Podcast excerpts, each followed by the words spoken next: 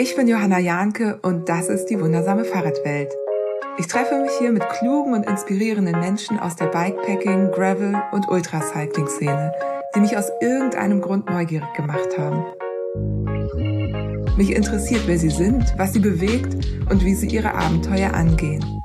Wir sprechen über Vorbereitung, Training, Equipment, Technik und den wichtigen Faktor mentale Stärke.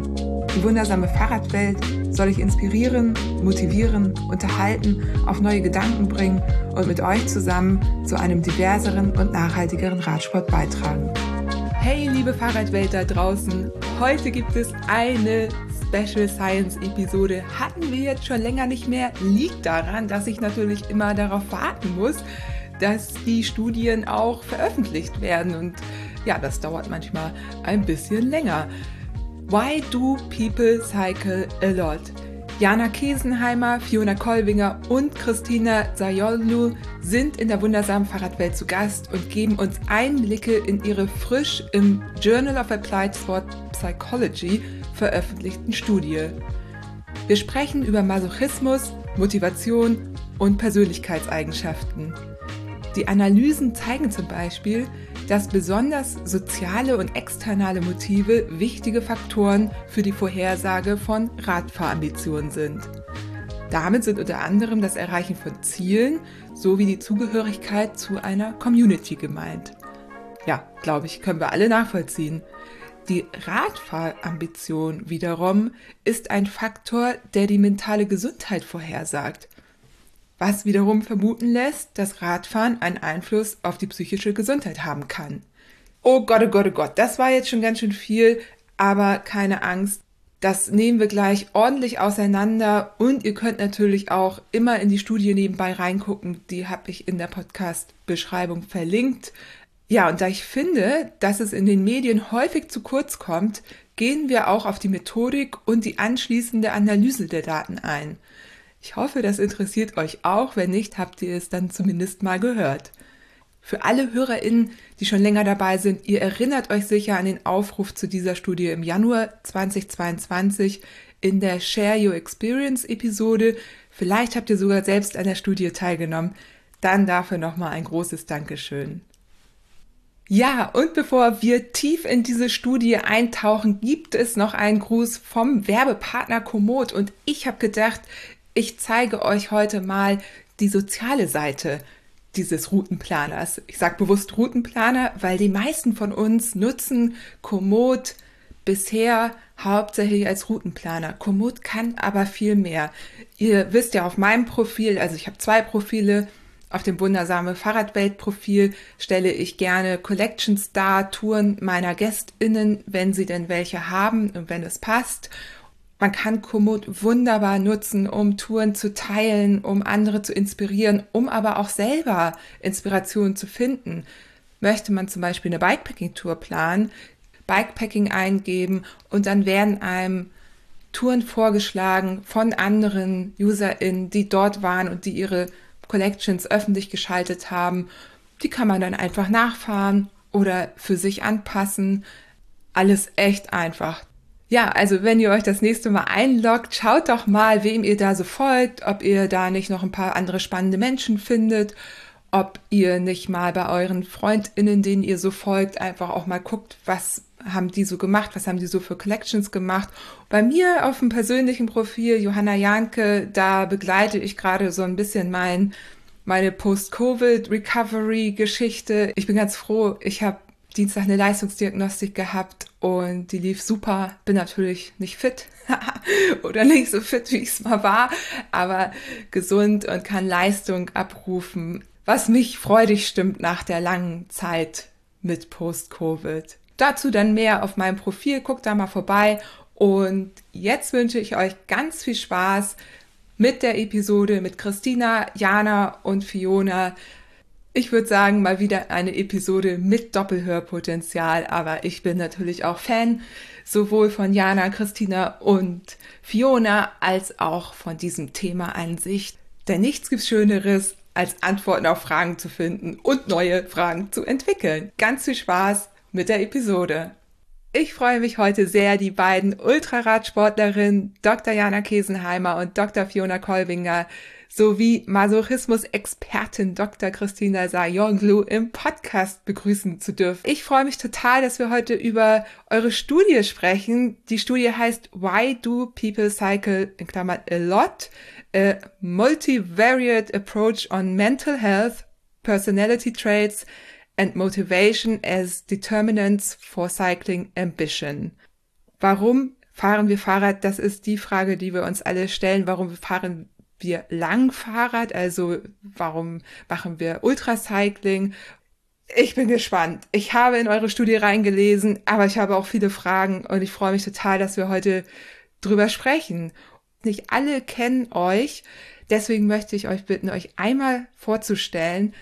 Und Jana, Mach du doch bitte den Anfang. ähm, danke für das Intro. Ähm, ich bin jetzt inzwischen, glaube ich, zum dritten oder vierten Mal hier zu Gast in der wundersamen Fahrradwelt und freue mich sehr darüber, dass wir auch ähm, für die Wissenschaft am Radfahren hier eine Plattform finden. Und genau, es wurde schon angekündigt, ich fahre gerne Fahrrad und gerne sehr lang Fahrrad. Ich habe ähm, bei verschiedenen Rennen mitgemacht, beim Three Peaks Bike Race zweimal, ähm, manche Leute mögen mich durch diese Doku kennen, die dadurch entstanden ist. Ähm, zuletzt bin ich das Transpyrenees Race gefahren in, in den Pyrenäen, also zweimal durch die Pyrenäen im September. Und ähm, genau, wenn ich nicht Fahrrad fahre, dann bin ich Psychologin an der Uni in Innsbruck und beschäftige mich eigentlich mit sozialpsychologischen und umweltpsychologischen Themen, habe aber ja auch ein bisschen Zeit für Side-Projects und so kam unter anderem diese Radstudie jetzt hier ähm, zustande. Fiona, bei dir ist es noch gar nicht so lange her, dass du im Podcast zu Gast warst. Da haben wir über das Transcontinental Race gesprochen. Dein, äh, deine Herausforderungen, die du dabei hattest. Ähm, und jetzt bitte ich dich auch, dich noch einmal vorzustellen. Ja, danke auch nochmal von meiner Seite für die Einladung. Ich bin auch froh, dass wir ähm, mal wieder einen wissenschaftlichen Podcast machen können gemeinsam. Ähm, die meisten Hörerinnen und Hörer werden mich wahrscheinlich auch schon kennen. Ähm, ich war einige Male schon zu Gast in der wundersamen Fahrradwelt und habe dabei vor allem über die Fahrradrennen gesprochen, die ich bestritten habe. Das ähm, sind vor allem ähm, das Transcontinental Race zweimal gewesen, 2019 und im vergangenen Jahr 2022. Ähm, letztes Jahr habe ich auch das Race Through Poland ähm, im Mai gemacht und ähm, davor auch einige andere kleinere Rennen ähm, und habe darüber auch zum Teil berichtet bei dir. Genau, und heute ähm, sprechen wir über das wissenschaftliche Projekt, das wir gemeinsam ähm, durchgeführt haben. Und ähm, ja, mein Kontakt zur Wissenschaft ist, dass ich ähm, als Ärztin ähm, auch sehr viel Wissenschaft mache. Ich bin ähm, in der Chirurgischen Universitätsklinik in Dresden ähm, als Ärztin tätig und freue mich, dass wir hier auch Wissenschaftskommunikation betreiben dürfen. Das äh, freut mich auch sehr. Christina, du bist neu dabei. Du warst noch nicht im Podcast. Äh, wer weiß, vielleicht wird es in Zukunft ja auch regelmäßiger. Ich weiß nicht, was ihr alles noch so plant. Aber stell dich doch einmal gerne vor für die HörerInnen, die dich noch nicht kennen. Ja, genau, das sind wahrscheinlich die meisten. Also ich bin auch wie Jana Psychologin in ähm, Innsbruck an der Uni und ähm, meine Forschungsthemen sind auch eher sozialpsychologisch, aber eben auch ähm, äh, persönlichkeitspsychologisch und da fällt eben dieser Masochismus rein, der jetzt schon ein paar Mal gefallen ist. Vielleicht, vielleicht auch nicht. Und ähm, ja, ich ähm, ich fahre Fahrrad, aber keine Rennen und das ist nicht die Motivation von mir an diesen, diese Studie durchzuführen, sondern die kommt eben eher von so, einer, so einem generellen Interesse an äh, der Freude an Schmerzen. Und ich freue mich, ich kann mich nur anschließen, ich freue mich auch sehr, Wissenschaft äh, mal äh, der allgemeinen Bevölkerung nahezubringen und zu erklären. Äh, viel zu oft versanden äh, Projekte einfach nur in der kleinen Forschungscommunity und solche Gelegenheiten sind ähm, immer toll. Ja. Christina, eine Masochismus-Expertin dabei zu haben, äh, hat ja sicherlich einen Grund. Welche Annahme ist denn dein Beisein geschuldet? Kannst du das sagen oder nehmen wir da schon zu viel vorweg? Ja, im Prinzip, dass ähm, zu gewissen, äh, ja, zu, zu, zu einem Radsport oder generell einem Sport in einem gewissen Umfang auch ein bisschen so eine Schmerzliebe oder sagen wir mal zumindest eine Schmerztoleranz dazugehören muss, um das irgendwie vollständig zu erklären. Und so kam ich dann sozusagen ins Spiel, weil ich mich eben mit dieser Schmerztoleranz bis äh, Präferenz ähm, in anderen Kontexten schon beschäftigt habe. Ja, okay. Also und, und was dann letztendlich bei rausgekommen ist, das erfahren wir dann natürlich heute auch.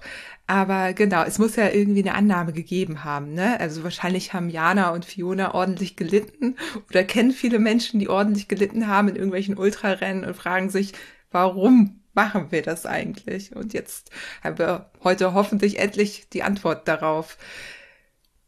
Aber vorweg, ganz wichtig, wie ist es überhaupt zur Studie gekommen? Also woher kam die Idee, die Studie durchzuführen, sie auf diese Art durchzuführen und wie habt ihr das gemacht? Wie seid ihr das angegangen, Fiona? Ja, ähm, die unser, ich sag mal, kleines Konsortium hat sich ja schon vor einigen Jahren inzwischen gefunden. Ähm, ich erinnere mich noch gut, dass ich 2020 bei dir im Podcast war, ähm, Johanna. Und im Prinzip habe ich da irgendwie so lapidar gesagt, äh, ja, es gibt diese Schwellungen und wenn ein Nephrologe zuhört, kann sich die Person ja mal melden bei mir. Und dann ähm, hat sich Philipp Gaukler bei mir gemeldet, ähm, der ein guter Freund von Jana Kesenheimer ist und ähm, auch Nephrologe, also Nierenspezialist. Und dann haben wir angefangen mit der ersten Studie, die wir auch bei dir im Podcast dann nach dem Erscheinen ähm, im letzten Jahr ähm, oder vor ungefähr einem Jahr ähm, auch vorgestellt haben in, in diesem Podcast.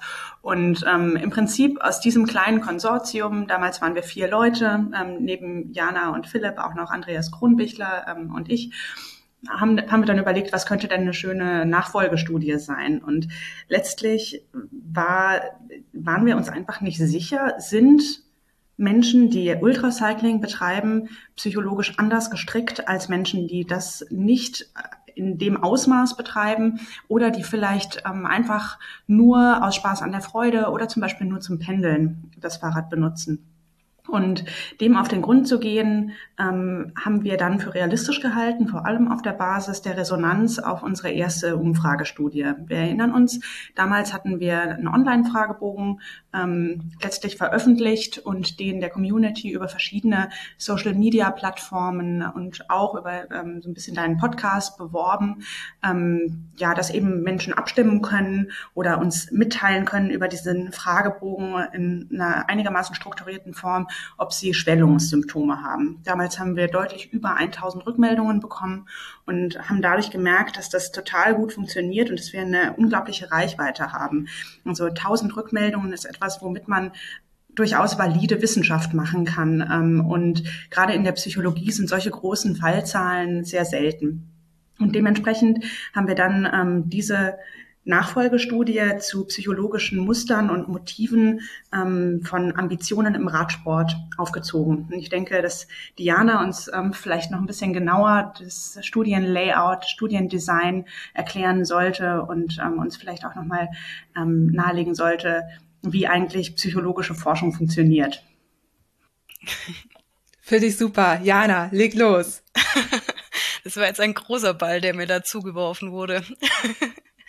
ähm, ja, ich glaube, also grundsätzlich die Idee, die Fiona hatte das schon genannt, lag nahe, dass wir ähm, eine psychologische Erhebung zusammen machen wollen und auch diese große Reichweite nutzen wollen. Und ich denke, an jeder, der schon mal ein Ultrarennen gefahren ist, der ähm, stößt auch manchmal so ein bisschen auf Unverständnis von Außenstehenden. Oder manchmal stößt man ja selbst im Rennen auch an den Punkt, an dem man sich fragt, warum zur Hölle tue ich mir das an? Ähm, und danach macht es doch immer ziemlich viel Spaß. Ähm, und deswegen fand ich das psychologisch sehr interessant und habe dann natürlich sofort an die Christina gedacht, ähm, die nur zwei Büros neben mir sitzt so und ähm, die sich viel mit Masochismus beschäftigt und so ähm, ist es dann entstanden. Und genau, wir haben dann wieder, wie in der Studie zuvor, ähm, vor allem Instagram, aber auch die Newsletter von Ultrarennen genutzt, dann ähm, aber auch Verteiler über zum Beispiel ähm, Leute, die mit dem Fahrrad Essen ausliefern, ähm, aber auch viel einfach ja, ich würde sagen, Radfahrenthusiasten, ähm, quasi alle dazu aufgerufen, der, der oder die irgendwie Fahrrad fährt, ähm, an dieser Online-Studie teilzunehmen. Und durch diese große Variabilität, ähm, die ja im Radfahren durchaus gegeben ist, also es ist ein Vorteil von diesem Sport, dass man ihn eben ja, zu sehr unterschiedlichen Ambitionen ausüben kann. Ähm, dadurch lassen sich dann auch diese psychologische Unterschiede einfach feststellen. Also wir brauchen die Variabilität, ähm, um bestimmtes Muster zu erkennen, was zum Beispiel die krasse Radfahrambition bei Ultrarennen ausmacht.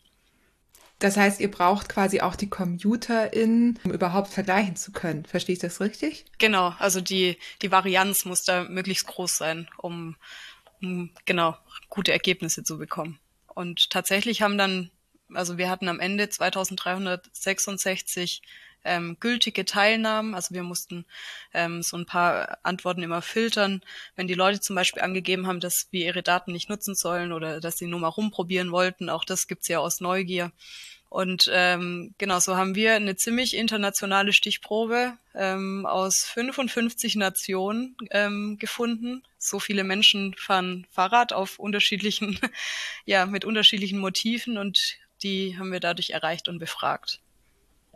Das ist echt richtig krass. Also so viele Rückläufe zu haben und dann auch noch diese Varianz innerhalb dieser Rückläufe, das, was du eben angesprochen hast. Ich habe, als ich das gelesen habe, auch echt gestaunt.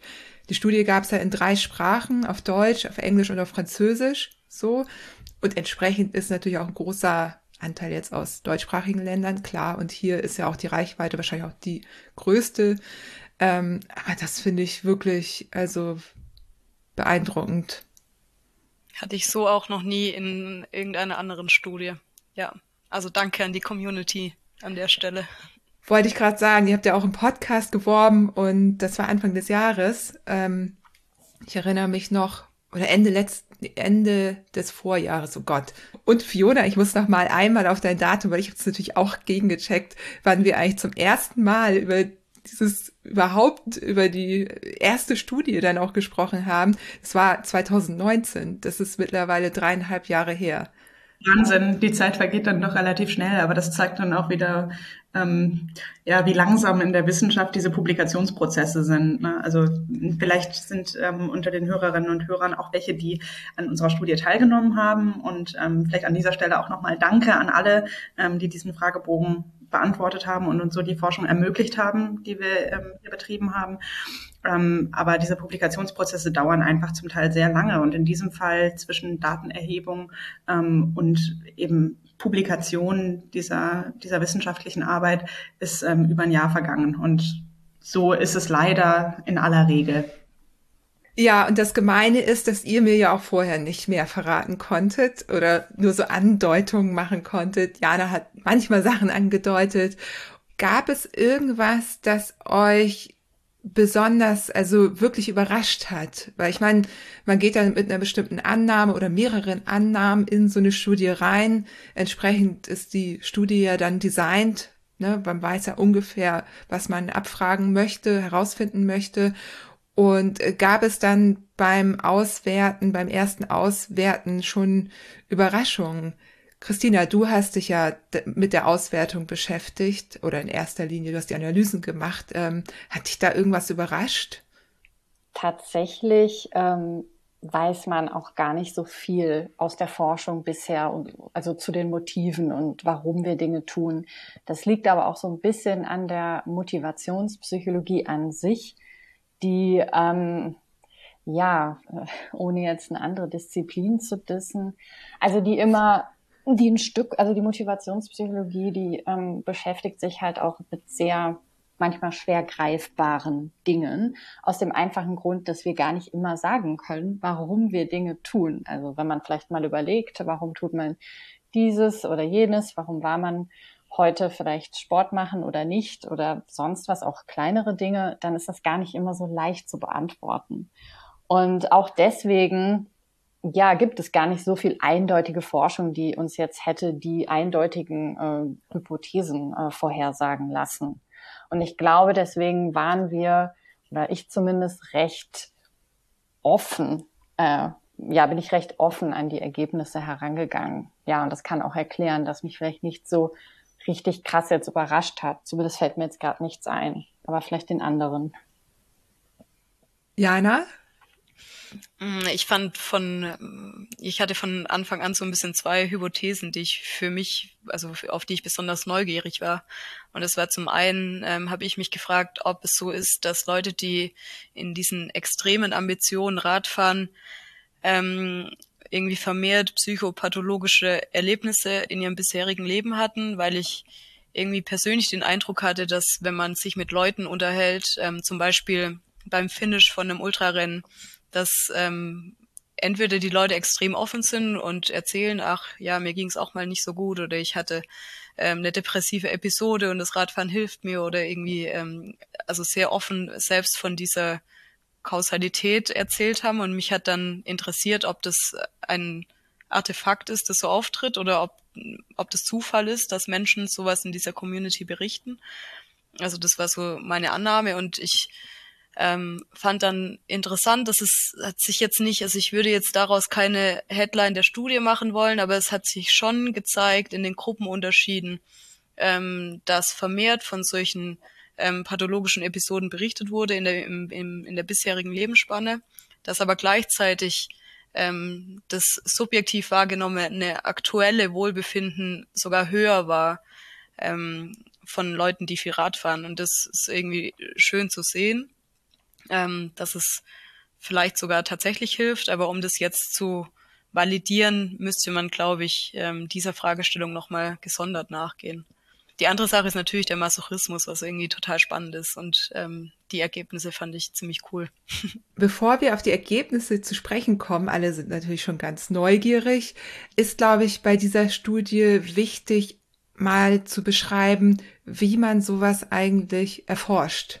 Also wie muss so eine Studie designt sein, damit sowas abgefragt werden kann? Also wenn ich nicht weiß, warum ich was mache, wie kann ich dann auf eine Frage dazu antworten? Oder wie misst man eigentlich Masochismus? Also bin ich jetzt masochistisch oder nicht? Ich weiß das gar nicht. Vielleicht, vielleicht wissen das Menschen, die da in ein Extrem gehen, aber ähm, das ist ja wahrscheinlich eh nur ein Bruchteil davon. Und ja, könnt ihr das irgendwie mal so erklären, dass wir Nicht-WissenschaftlerInnen das verstehen? Ja, ich erzähle jetzt einfach mal ganz bildhaft, wie das bei uns so im Studienteam ablief. Also ähm, wir haben ja vorher schon darüber geredet, dass wir also von der medizinischen Seite den Andi, den Philipp und die Fiona ähm, hatten und dann aus der psychologischen Seite die Christina und ich. Und die Christina und ich haben ähm, diese Studie zusammen konzipiert und ähm, haben Fragen formuliert und teilweise auf validierte Konstrukte zurückgegriffen, um dann quasi die Methodik oder dieses Instrument, das wir jetzt in der Studie quasi verwendet haben, aufzusetzen. Und dann haben wir uns immer wieder gegenseitig rückgesprochen und das erste Feedback, das glaube ich so von den Medizinern kam, war, hä, warum fragt ihr denn fünfmal dasselbe? Also es gibt irgendwie mehrere Fragen zu scharfem Essen, zum Beispiel beim Masochismus. Es gibt mehrere Fragen zur Anstrengung und äh, Schwitzen und sowas, also alle, alles Dinge, die zusammenhängen. Und ähm, da sind wir ja vor allem bei Philipp, glaube ich, auf großes Unverständnis gestoßen, warum wir die Leute fünfmal sehr ähnliche Dinge fragen. Und das war auch interessant, glaube ich, für uns zu sehen, ähm, wie was für uns schon normal war oder wo wir gar nicht viel darüber nachgedacht haben, dann zu hinterfragen und auch zu erklären. Und ähm, prinzipiell, weil eben Dinge für Menschen schwer zugänglich sind, vielleicht ist es auch nicht für jeden dasselbe, dieselbe Frage zu stellen vielleicht. Und man muss sich das bisschen vorstellen, als würde man auf ein Konstrukt, sagen wir mal, wir wollen Masochismus erfragen, ähm, wie auf eine Dartscheibe werfen. Und wir haben ganz viele verschiedene Fragen, die auf den Masochismus abzielen. Das wären die Dartpfeile. Und wir werfen mit den Pfeilen auf die Dartscheibe und je mehr wir werfen, desto besser wird dieses Konstrukt am Ende getroffen. Und es gibt vielleicht Pfeile, die ein bisschen daneben gehen, die kann man am Ende dann auch ähm, identifizieren und vielleicht ausklammern. Und es gibt Items und Pfeile, die das Konstrukt vielleicht besser treffen. Und ähm, natürlich muss es in dem Sinne effizient sein, dass wir nicht unfassbar viele Fragen stellen. Also es soll auch ähm, natürlich durchführbar sein.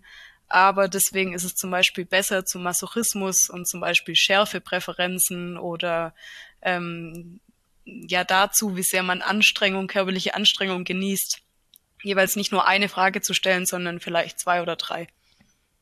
Alles klar. Ja, ich erinnere mich an die Fragen, habe mich auch gewundert. hab dann aber gedacht, ihr habt euch da bestimmt was beigedacht. Also ist es so, dass äh, scharfes Essen mit einer Tendenz zum Masochismus zusammenhängt?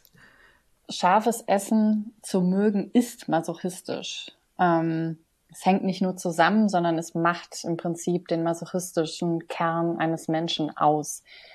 Ähm, Vorab sollte man vielleicht sagen, dass das ganze Konstrukt des Masochismus noch nicht so gut erforscht ist. Das ist relativ neu.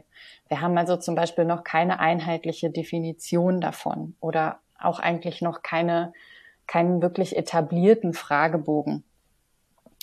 Ähm, man kann sagen zum Beispiel, dass Masochismus auf keinen Fall pathologisch ist, weil im ja die Laienvorstellungen und auch die Vorstellungen von Studierenden sind erstmal häufig, dass das was Krankhaftes in irgendeiner Form ist oder dass die Menschen, die masochistisch sind, ernsthafte Probleme haben oder so. Das sind ganz oft so Laienvorstellungen und das ist es auf keinen Fall. Ähm, das ist was, was wir jetzt auf Basis der bisherigen Studien so schon sagen können. Aber Ansonsten besteht Masochismus im Prinzip im Moment aus einer Präferenz oder einer Vorliebe für ja als schmerzhaft empfundene ähm, Erfahrungen. Ähm, schmerzhaft kann einmal so physischer Schmerz sein, wie auch zum Beispiel das brennende Mund bei scharfem Essen. Es kann aber auch eben der Schmerz im Sportkontext sein, der durch extremen Ausdauersport zum Beispiel ausgelöst wird. Ähm, aber auch so Dinge wie Horrorfilme genießen ähm, oder vielleicht ekelerregende Witze lustig zu finden, das fällt auch in den Masochismus. Das macht alles sozusagen Masochismus aus. Es sind also sehr verschiedene ja, Bereiche, in denen man sozusagen diese Freude an, ähm, ich sag mal, etwas unangenehmen Aktivitäten ähm, ausleben kann. Und ähm, dabei ist super wichtig, dass das, ähm, ja, dass das in einem sicheren Rahmen geschieht. Das heißt, dass wir also permanent uns bewusst sind, dass das Ganze nur so eine simulierte Bedrohung ist. Also scharfes Essen ist ein super Beispiel. Ähm, es wird simuliert, dass wir verbrennen, aber tatsächlich ähm, ist es ja nicht der Fall. Und wir wissen das natürlich auch.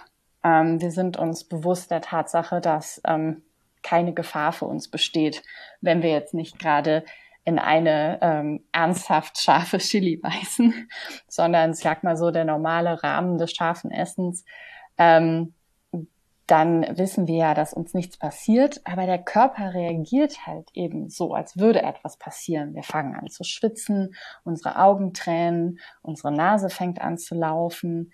Und ähm, Masochismus bedeutet eben, dass wir genau diese körperliche Reaktion irgendwie mögen, äh, weil gleichzeitig wir uns bewusst sind der Tatsache, dass das Ganze nur simuliert ist. Ähm, also wir haben so einen starken Körpermoment bei gleichzeitigem Wissen, dass äh, keine Gefahr für uns wirklich besteht. Und ähm, das kann eben, um nochmal auf den Sport zu kommen, auch so eine Art Kompetenz ähm, sein. Also wenn ich jetzt noch nie Fahrrad gefahren bin und ich starte mit so einem Rennen wie dem letzten von der Jana, dem Transpyrenees oder so, und ich fahre einfach immer weiter, dann kann es tatsächlich sein, dass es auch ein Problem für mich wird, weil ich meinen Körper tatsächlich überfordere. Und dann habe ich vielleicht auch Angst, wenn ich in irgendeiner Form physisch reagiere mit extremem Herzschlag oder mit extremer Müdigkeit oder mit äh, tauben Fingern. Aber wenn ich das Ganze schon mal ausprobiert habe und eine Kompetenz ähm, mir geschaffen habe, dann kenne ich meine Grenzen, kann da rangehen, kann die auch leicht überschreiten. Und ich weiß aber sozusagen, dass das Ganze auch wieder weggeht, dass hier keine ernsthafte Gefahr für mich besteht. Und diese sichere Rahmen, wie man ihn übergeordnet nennen kann, kann eben durch verschiedene Dinge kommen. Der kann durch so eine Kompetenz kommen im Sport, der kann aber auch durch die ja durch das Fiktive kommen, wie wenn ich vorm Fernseher sitze und einen Film schaue und weiß, dass nicht wirklich irgendwas passiert und so weiter. Äh, super, super spannend, weil über Grenzen und das Ausdehnen von Grenzen, ich glaube, sprechen wir in jeder, gefühlt jeder zweiten Podcast-Episode oder zumindest spielt es immer mit, weil das ist ja das, was wir machen, wenn wir ein Ultrarennen fahren, weil da sind ja automatisch Grenzen, die wir ausdehnen, das, ne, der wenige Schlaf, die weiten Langstrecken und Fiona, da würde ich dich auch direkt mal fragen, weil du gehst ja in den beiden Transcontinental Races bist du es auf jeden Fall, bist ja immer an deinen Grenzen dran. Du holst sehr viel da aus dir raus und auf der anderen Seite hat man das Gefühl, von außen zumindest, du bist immer sicher dabei. Also man hat nie das Gefühl, du gibst die Kontrolle ab. Konntest du damit was anfangen? Ja, absolut. Ich esse auch sehr gerne scharfes Essen. Also das passt auch.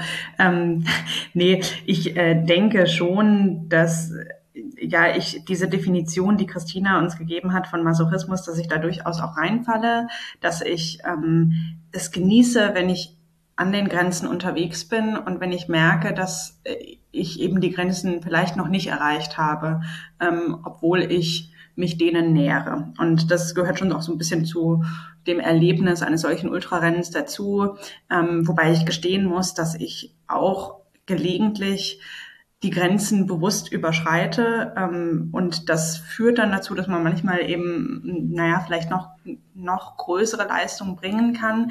Aber es kann halt auch schiefgehen und das ist auch eine Gefahr. Und ähm, ich weiß nicht ganz genau, ob es dazu auch in der Psychologie ähm, ja in irgendeiner Form Evidenz gibt, wie es damit aussieht, wenn man über diese Grenzen geht, wenn sich eben nicht mehr in dem ähm, begrenzten Rahmen, den du erwähnt hast, Christina, bewegt. Ähm, aber beispielsweise in meinem letzten Transcontinental Race 2022, ähm, als mir meine Geldbörse geklaut wurde, ähm, während ich in Tschechien geschlafen habe, ähm, das war definitiv ein Erlebnis, das ein bisschen über meinen Grenzen war und das ich so weder erwartet habe indem ich ähm, dann schon relativ schnell die Kontrolle auch wieder gewonnen habe. Aber in dem Moment selbst ähm, war ich relativ ausgeliefert und äh, relativ außerhalb meiner Kontrollmöglichkeiten. Und ähm, das war dann für mich auch der Punkt, an dem ähm, ja, das mir kurzzeitig eher weniger Spaß gemacht hat. Ähm, sobald ich dann die Kontrolle wieder hatte und wieder das Gefühl hatte, okay,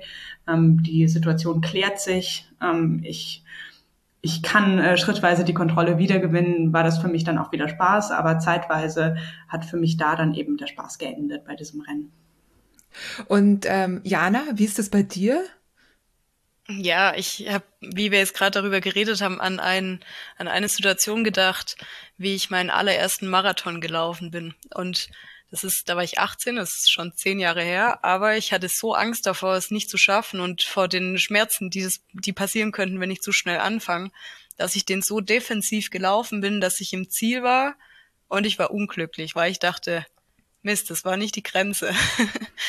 ähm, und ich glaube, das war quasi zu wenig Grenzerfahrung. Dann bin ich daraufhin noch einen Marathon gelaufen, bin den deutlich schneller gelaufen und dann, dann war es plötzlich dann spaßig. Also für mich ist es auf jeden Fall so, dass diese Grenzerfahrung und das Ausreizen des Möglichen darin ähm, mit sehr großem Spaß verbunden ist und auf jeden Fall, glaube ich, für mich auch die Hauptmotivation, warum ich an diesen Rennen teilnehme. Also einfach ähm, das Beste zu geben, was ähm, für ein selbst möglich ist. Jetzt ganz unabhängig äh, zum Beispiel vom Wettkampf, der natürlich auch motiviert, aber für mich nicht die, die Hauptsache ist.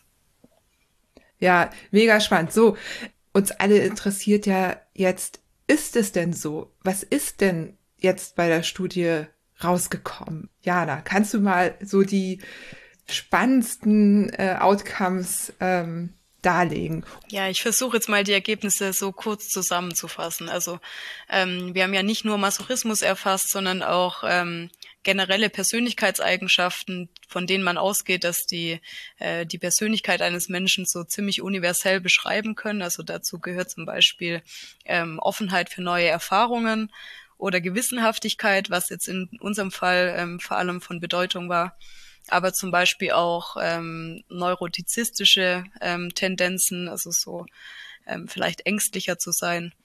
ähm, oder sich viele Sorgen zu machen, was jetzt beim Radfahren eher eine untergeordnete oder sogar ähm, weniger relevante Rolle gespielt hat.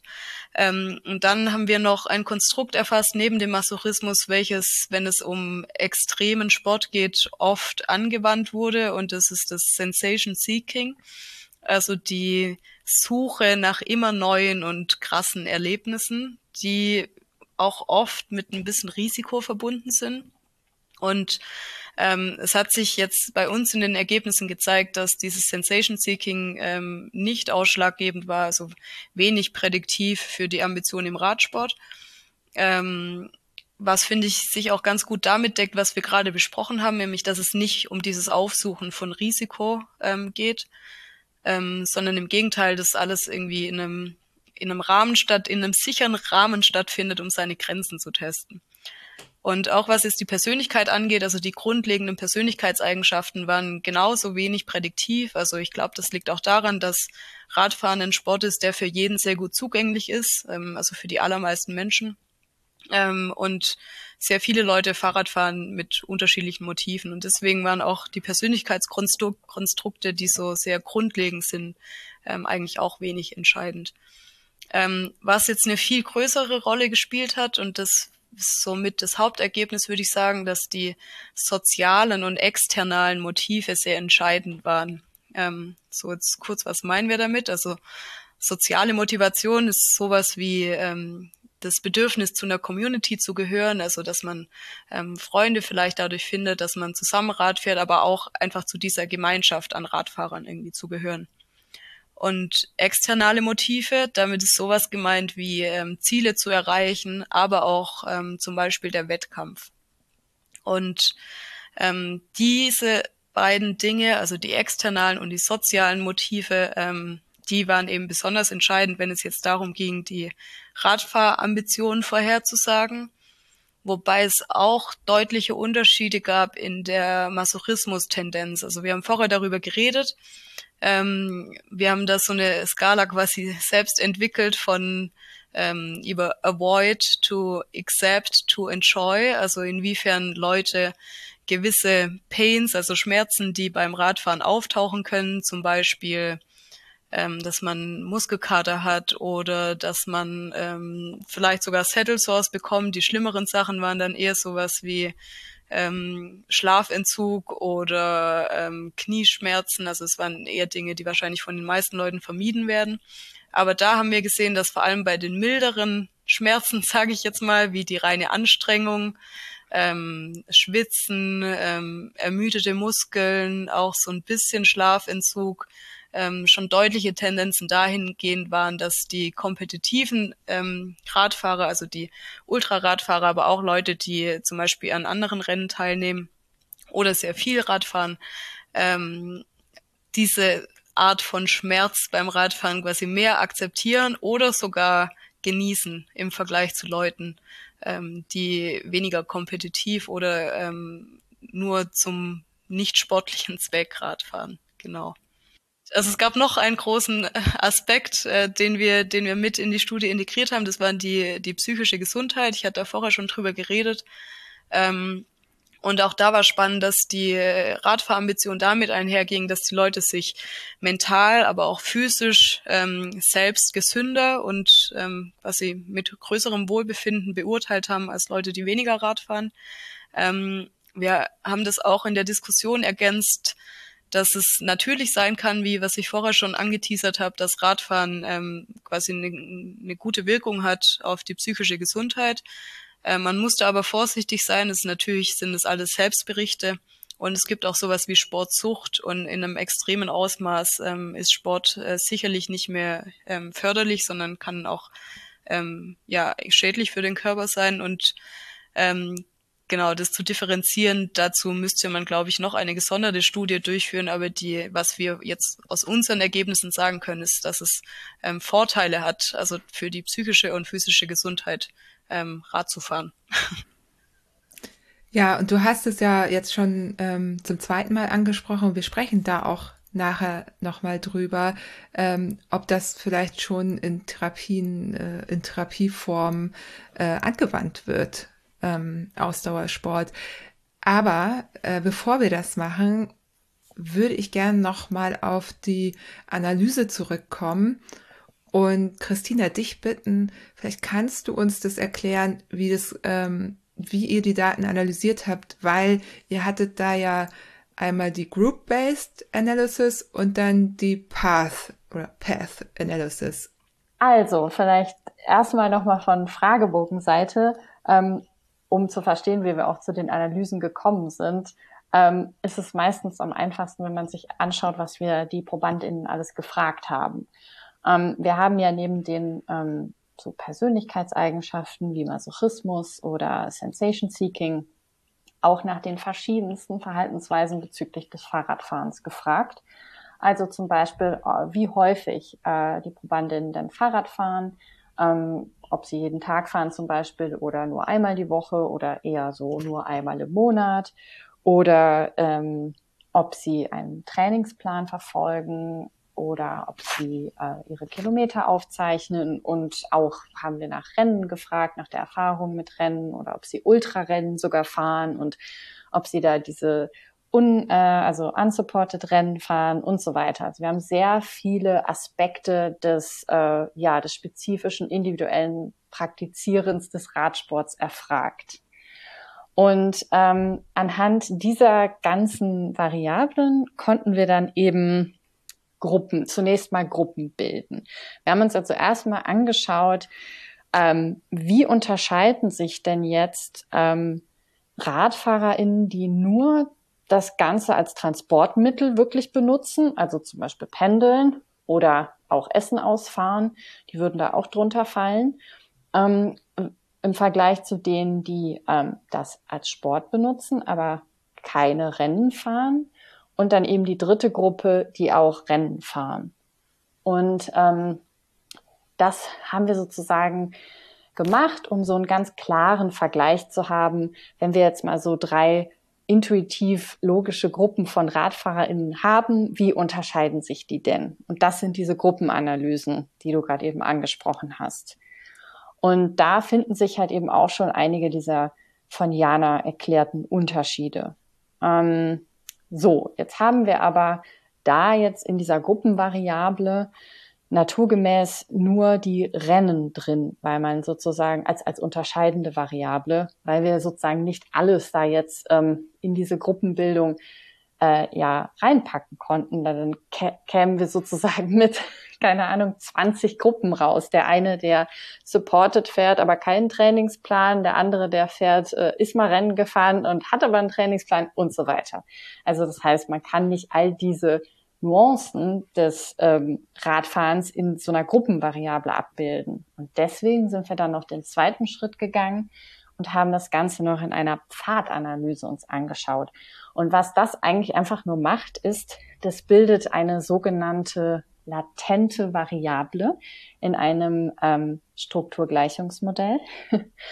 Und ähm, latente Konstrukte sind im Prinzip typisch psychologisch. Und vielleicht als Beispiel, was jeder kennt, das ist Intelligenz.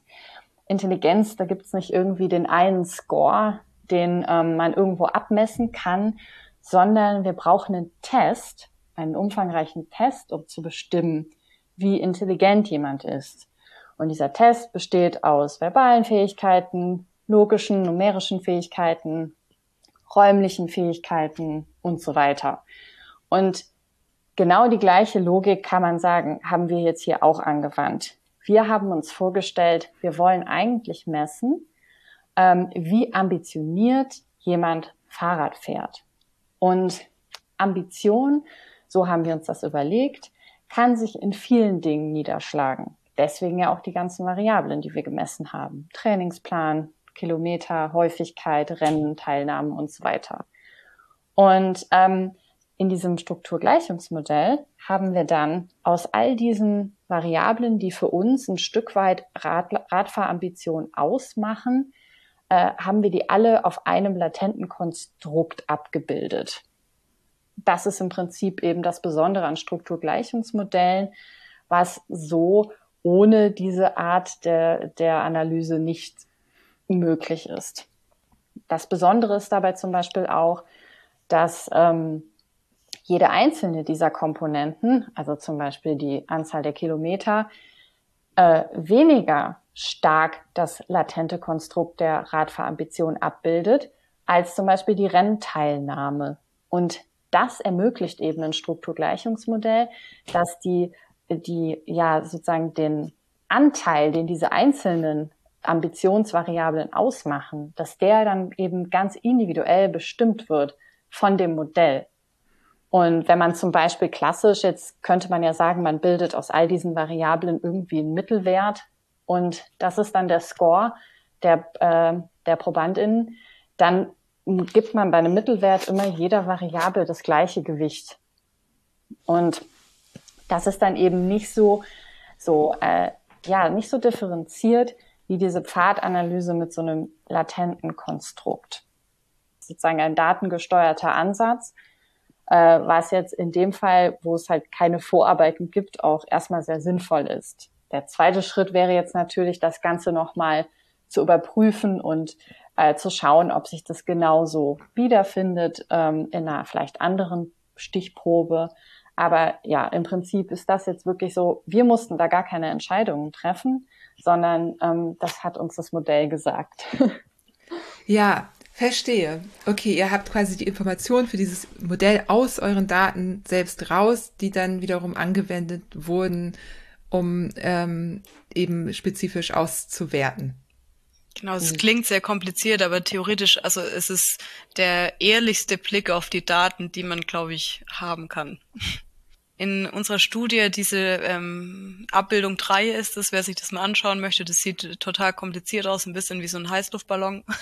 ähm, da sieht man, wie die Variablen untereinander ähm, zusammenhängen. Ähm, wir haben gesehen, dass Masochismus zum Beispiel gar nicht einen so großen direkten Effekt auf die Radfahrambition hat, sondern mit diesen externalen und sozialen Motiven vor allem zusammenhängt. Und durch diese Zusammenhänge, die sich die sich zwischen den Variablen bilden. Dadurch haben wir dann gesehen, dass die sozialen und externalen Motive von sehr viel anderen Dingen ähm, quasi befeuert werden und dadurch eine besonders große Rolle einnehmen in dieser Vorhersage für die Radfahrambition.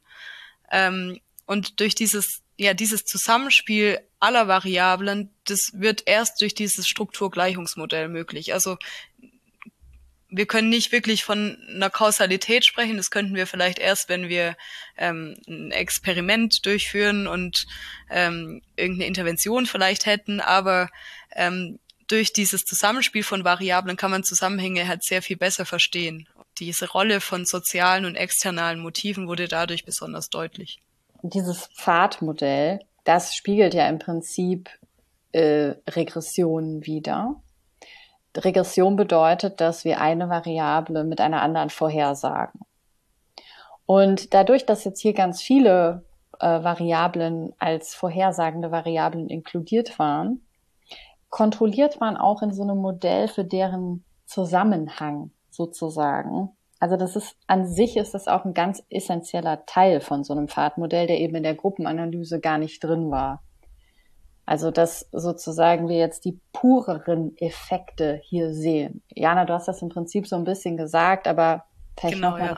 genau, dass es nochmal klar ist, dass man wirklich jetzt, äh, ne, wie zum Beispiel mit dem Masochismus, aber dass man wirklich auch sieht, unabhängig von dem Zusammenhang, ähm, jetzt zum Beispiel Masochismus und Sensation Seeking hängen zusammen.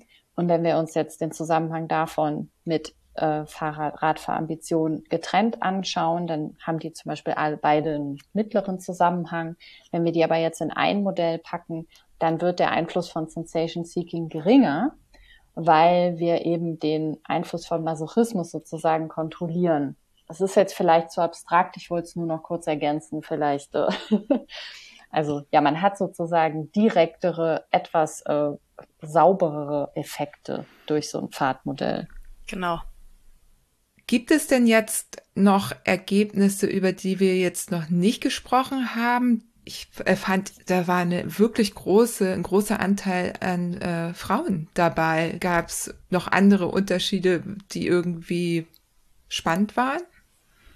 Ähm, also ein Geschlechterunterschied, den wir ähm, dann auch in diesem Strukturgleichungsmodell gesehen haben, war, dass ähm, die Radfahrambition für Männer ein bisschen höher war als für die Frauen, wobei die Frauen eine größere Motivation durch Gesundheitsaspekte, aber auch durch das Wohlbefinden berichtet haben. Und auch die soziale Motivation war für, Frau, für Frauen höher als für Männer. Interessant fand ich, dass diese externe Motivation, also zum Beispiel Wettkampf oder Ziele zu erreichen, ähm, nicht unterschiedlich war für die Geschlechter. Ähm, wir wissen natürlich, dass es sehr viel mehr als zwei Geschlechter gibt. Ähm, trotzdem war das die große Mehrheit in unserer Sample, weshalb wir uns jetzt darauf beschränkt haben. Ähm, man muss natürlich eine gewisse Anzahl an Probanden und Probandinnen haben, um da Aussagen treffen zu können. Und deswegen haben wir uns hier jetzt auf binäres Geschlecht begrenzt. Ich fand die Unterschiede ganz interessant. Ähm, trotzdem ist es jetzt, glaube ich, ähm, keine Hauptaussage der Studie. Und ich finde ähm, es ist auch wichtig, dass es da keine ähm, gravierenden Unterschiede gibt. Ja. Ja, aber es ist halt spannend, ne, wenn man die Studie so liest, dann äh, stolpert man über so ein paar ähm, Zahlen und ähm, Ergebnisse, die einfach auch so ganz spannend sind, ne? Irgendwie. Total. Zum Beispiel, dass natürlich auch das Einkommen, du hast es vorher angesprochen, äh, mit der Radfahrambition zusammenhängt. Also man kann sich denken, dass natürlich, ähm, wir wissen das alle, das Material sehr teuer sein kann, aber dass es auch mit Kapazitäten wie Zeit einhergeht ähm, was ein gewisser Luxus ist. Und auch das ähm, kann so irgendwie begründen, warum das Einkommen eine Rolle spielt für die Radfahrambition. Ja, ja, fand ich auch interessant. Ähm, genau, dann haben wir ja jetzt noch den großen Punkt ähm, der äh, Relevanz in äh, Therapien. Und ähm, da hatte ich dich ja gefragt, Jana, ob du da vielleicht noch ein bisschen was mitbringen kannst, weil es war jetzt nicht Teil der Studie. Wir wissen alle, Fahrradfahren tut uns gut und einigen geht's besonders gut, wenn sie viel auf dem Fahrrad sitzen. Aber genau, wird das angewandt in Therapien und oder wie können wir vielleicht da selber ähm, das äh, dosiert äh, uns selbst verabreichen? Ja, ähm, also so kurz vorab, die Christina und ich, wir sind ähm, ja SozialpsychologInnen ähm, und sind zugegebenermaßen keine Expertinnen in diesem psychopathologischen Bereich. Ähm, trotzdem habe ich, ich fand es nämlich genauso spannend und in der Studie hat sich ja gezeigt, dass äh, sich die Radfahrambition eben positiv auswirkt auf die mentale, ähm, aktuelle Gesundheit. Ähm, und tatsächlich ist es so, dass in der Psychotherapie diese Sport- und Bewegungstherapie auch Anwendung findet. Und ich habe dann ein bisschen recherchiert und ähm, ja, in, es gibt so eine nationale Versorgungsleitlinie in Deutschland, ähm, die zum Beispiel schon aufzeigt, also wo ähm, diese Sport- und Bewegungstherapie empfohlen wird, zum Beispiel bei ähm, eine Major, bei einer Major Depression. Also vor allem bei diesen affektiven Störungen ähm, wie Angststörung, aber vor allem auch Depression. Ähm, da scheint es eine wirklich gute Evidenz zu geben, dass ähm, Bewegung hilft. Bisschen uneindeutig werden die Ergebnisse, wenn man ähm, so ein bisschen nach der Dosis schaut. Also es gab eine Studie, die gezeigt hat, dass vor allem ähm, Bewegung im aerobischen Bereich, also quasi unter dem, was wir als FDP kennen, ähm, als sehr sinnvoll ist. Ähm, und es aber auch nicht zu wenig anstrengend sein darf. Ähm, es gibt auch Studien, die zeigen, dass aber auch zum Beispiel Krafttraining und Yoga positive Effekte haben kann. Ähm, was wir jetzt am Ende der Studie noch diskutiert haben, ist natürlich auch der, ja, die positiven Auswirkungen davon, dass man sich ähm, draußen bewegt beim Fahrradfahren in, ja, in den allermeisten Fällen. Ähm, und dass auch das irgendwie eine positive Auswirkung sein kann. Jedenfalls ist es so, dass in ähm, psychiatrischen Kliniken solche Sport- und Bewegungsansätze schon integriert werden, dass es zum Beispiel Gruppensporttherapien ähm, gibt. Ähm, aber soweit ich das jetzt hier anhand der Studienlage sehen konnte, ist tatsächlich, glaube ich, das ganze Angebot noch ausbaufähig, hat aber scheinbar sehr großes Potenzial. Und das ist ja auch so ein bisschen, was die Daten hier jetzt nahelegen, also dass es den Leuten durchaus gut tut und dass sie vielleicht dadurch sogar ähm, psychopathologische Episoden überwinden können. Ich glaube, wir alle kennen jemanden, der die ähm, sich irgendwie aus einer Krise übers Radfahren raus pedaliert hat, nenne ich es jetzt mal. Das ist natürlich ne, eine reine Beobachtung und sehr subjektiv, aber den Eindruck haben wir ja wahrscheinlich alle, dass das irgendwie hilft. Ja, es gibt auch eine Studie, die dieses Runners High äh, untersucht hat. Mit Mäusen, wohl bemerkt, aber vielleicht kann Fiona da ein bisschen mehr sagen, um das einzuordnen, wie das auf den Menschen übertragbar ist. Aber die haben im Prinzip gezeigt, dass ähm, im Laufradlaufen ähm, im Vergleich zu einer Kontrollgruppe angstlösend gewirkt hat und auch die Schmerztoleranz deutlich erhöht hat von den Mäusen. Und ähm, ja, das zeigt sozusagen auch, dass einfach nur der Ausdauersport an sich diese physiologischen positiven Effekte hat. Man kann sich vorstellen, dass wenn man jetzt jemand ist, der vielleicht ein bisschen mehr Angst hat im Alltag, dass das dann besonders toll ist, wenn man was macht, was die Angst senkt.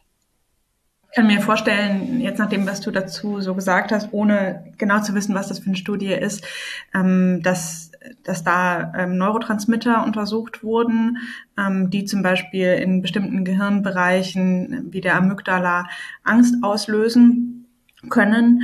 Und ähm, diese neurophysiologischen Prozesse sind extrem komplex und ähm, sind ja so ein, so ein Gleichgewicht, das auch schnell durcheinander kommen kann, wenn von einem Neurotransmitter zu viel oder ein bisschen zu wenig ist oder die Rezeptoren anders empfindlich sind, als sie sein sollten, zu empfindlich oder weniger empfindlich, als sie sein sollten. Und das sind natürlich auch alles hochkomplexe verknüpfte Prozesse, ähm, zu denen ich auch ehrlicherweise keine ähm, Fachfrau bin. Aber ähm, da kann ich mir durchaus vorstellen, dass Prozesse sich verändern, wenn man Ausdauersport betreibt. Und ähm, ja, also das ist aber eben genau auch der Unterschied. Also ich glaube, alle, die die Podcast-Episode bis hier gehört haben, haben mitbekommen, dass ähm, wir in der psychologischen Wissenschaft mit Konstrukten, also so Fragebögen arbeiten, mit Kombinationen von Fragebögen, ähm, während wir in der medizinischen Forschung meistens nach Messwerten suchen. Messwerte, die oft auch nicht ganz direkt unser Outcome, also unseren Zielparameter messen, sondern die auch häufig sogenannte Surrogatparameter sind, also die nur darauf hinweisen. Aber in der Psychologie müssen wir uns eben mit noch mehr ähm, ja, Hilfskonstrukten sozusagen aushelfen, weil eben ähm, es nicht in, den, in vielen Fällen, so wie in unserer Studie, ähm, direkte Messwerte gibt, mit denen wir die Ambition messen können, wie in, im Rahmen einer Blutuntersuchung zum Beispiel oder wo wir beispielsweise Neurotransmitter messen könnten oder im Rahmen einer ähm, MRT-Untersuchung, wo wir ja zum Beispiel Pathologien feststellen können oder ähm, ja anatomische Korrelate finden können zu ähm, Beobachtungen. Genau, und das ist eben der Unterschied zwischen psychologischer Forschung und der medizinischen Forschung. Und es ist total schön, dass wir eben beides verknüpfen können, weil wir ähm, so eine tolle Community haben und weil wir die Expertise in unserem kleinen Forschungsteam haben. Und das ist total klasse. Was wäre jetzt die nächste Fragestellung? Wie würde es da weitergehen? Oder seid ihr jetzt so, da wissen wir alles? Ähm haben eigentlich unsere Fragen beantwortet bekommen oder gibt es da jetzt Bereiche, wo ihr sagt, da wäre jetzt eigentlich so noch mehr Forschung vonnöten? Ja, Christina und ich, wir haben uns die letzten, ja, in, in letzter Zeit schon ein paar Mal darüber ausgetauscht.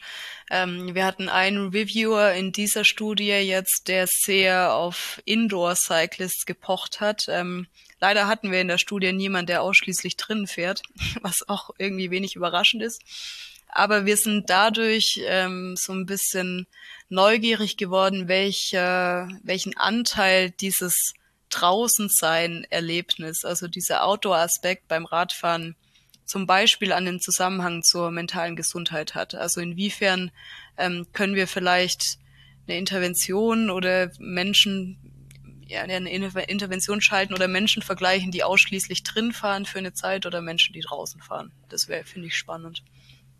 Also ich glaube, es gibt da noch sehr viel zu forschen. Nicht? Die Fragen sind für uns, ähm, glaube ich, unersättlich. ich würde auch sagen, dass unsere Studie eher mehr Fragen aufgeworfen hat, als sie genau. beantwortet hat. Ähm, und wir überhaupt nicht am Ende sind. Das ist man ja sowieso nie. Aber ähm, in diesem Fall, was mich zum Beispiel auch noch sehr interessieren würde, wäre nochmal genauer den Motiven nachgehen, weil wie Jana anfangs erwähnt hat, wir haben uns eben irgendwie was überlegt, was das sein könnte, warum Menschen das machen.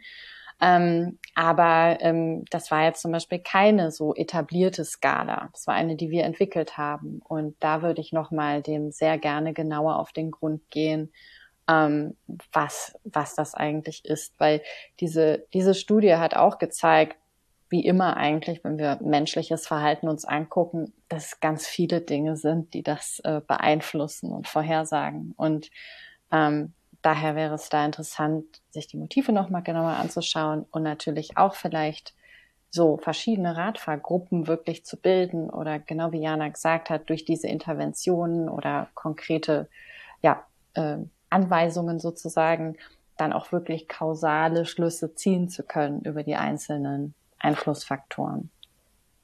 Ja, ähm, ich habe mich auf jeden Fall total gefreut, dass ihr hier wart und habe super viel gelernt. Ich hoffe, die HörerInnen auch. Ich hoffe, es war spannend, komplex, trotzdem nachvollziehbar. Ich kann die Studie empfehlen. Also ich kann empfehlen, da einfach nochmal reinzugucken, nochmal ein bisschen was nachzulesen. Wer jetzt nicht so daran gewöhnt ist, Studien zu lesen, äh, mein Tipp einfach den Abstract lesen und dann die Conclusion oder die Discussion am Ende.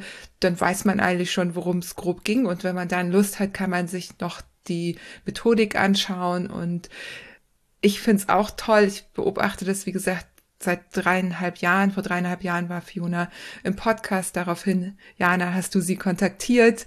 Ähm, und dann hat es so seinen Lauf genommen. Das finde ich total toll. So. Ähm, ich, genau, fieber da immer mit und bin immer gespannt, was ihr noch so alles äh, auf die Beine stellt und bin auch immer gerne wieder dabei, wenn es darum geht, ähm, StudienteilnehmerInnen zu rekrutieren also genau, kommt da gerne wieder auf mich zu. Und jetzt bedanke ich mich äh, für diesen tollen ähm, Podcast, also für eure Anwesenheit. Ich hoffe, es wird ein toller Podcast sein am Ende. Und ja, ähm, ja, vielen Dank. Ja, danke dir, Johanna, für die Plattform, ähm, dass wir die auch nutzen dürfen, um zu werben. Und jetzt müssen wir noch alle ganz fest die Daumen drücken, dass das Pilot Paper bald veröffentlicht wird. Und dann widmen wir uns bestimmt bald neuen Ideen. Hier auch nochmal Danke an die Community für die rege Teilnahme. Das war ja wirklich ein Wahnsinns-Sample, was wir da hatten.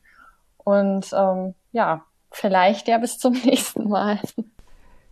Ja, ihr Lieben, wenn euch die Episode gefallen hat, dann erzählt es euren FreundInnen. Lasst mir eine Rezension da. Fünf Sterne nehme ich immer. Lest noch mal in die Studie rein, die ist in den Shownotes verlinkt. Seid gerne wieder bei der nächsten Studie dabei, denn nur so kann so eine Forschung stattfinden. Nur wenn wir alle mitmachen. Mir hat es wieder großen Spaß gemacht. Ich freue mich schon auf die nächste Science-Episode. Und ich bin wirklich gespannt, ob ihr mit den Ergebnissen, wie wir sie euch heute hier dargestellt haben, was anfangen könnt, ob ihr vielleicht euch wiedererkennt in einigen Bereichen. Und jetzt wäre natürlich die Frage, seid ihr Team scharf oder Team nicht so scharf? Dazu werde ich auf jeden Fall auf Instagram noch eine Umfrage machen. Folgt also der wundersamen Fahrradwelt auf Instagram, um nichts zu verpassen. Teilt alle Episoden, die ihr gut findet. Erzählt euren FreundInnen davon, habe ich schon gesagt, aber doppelt hält besser. Und wir hören uns in zwei Wochen.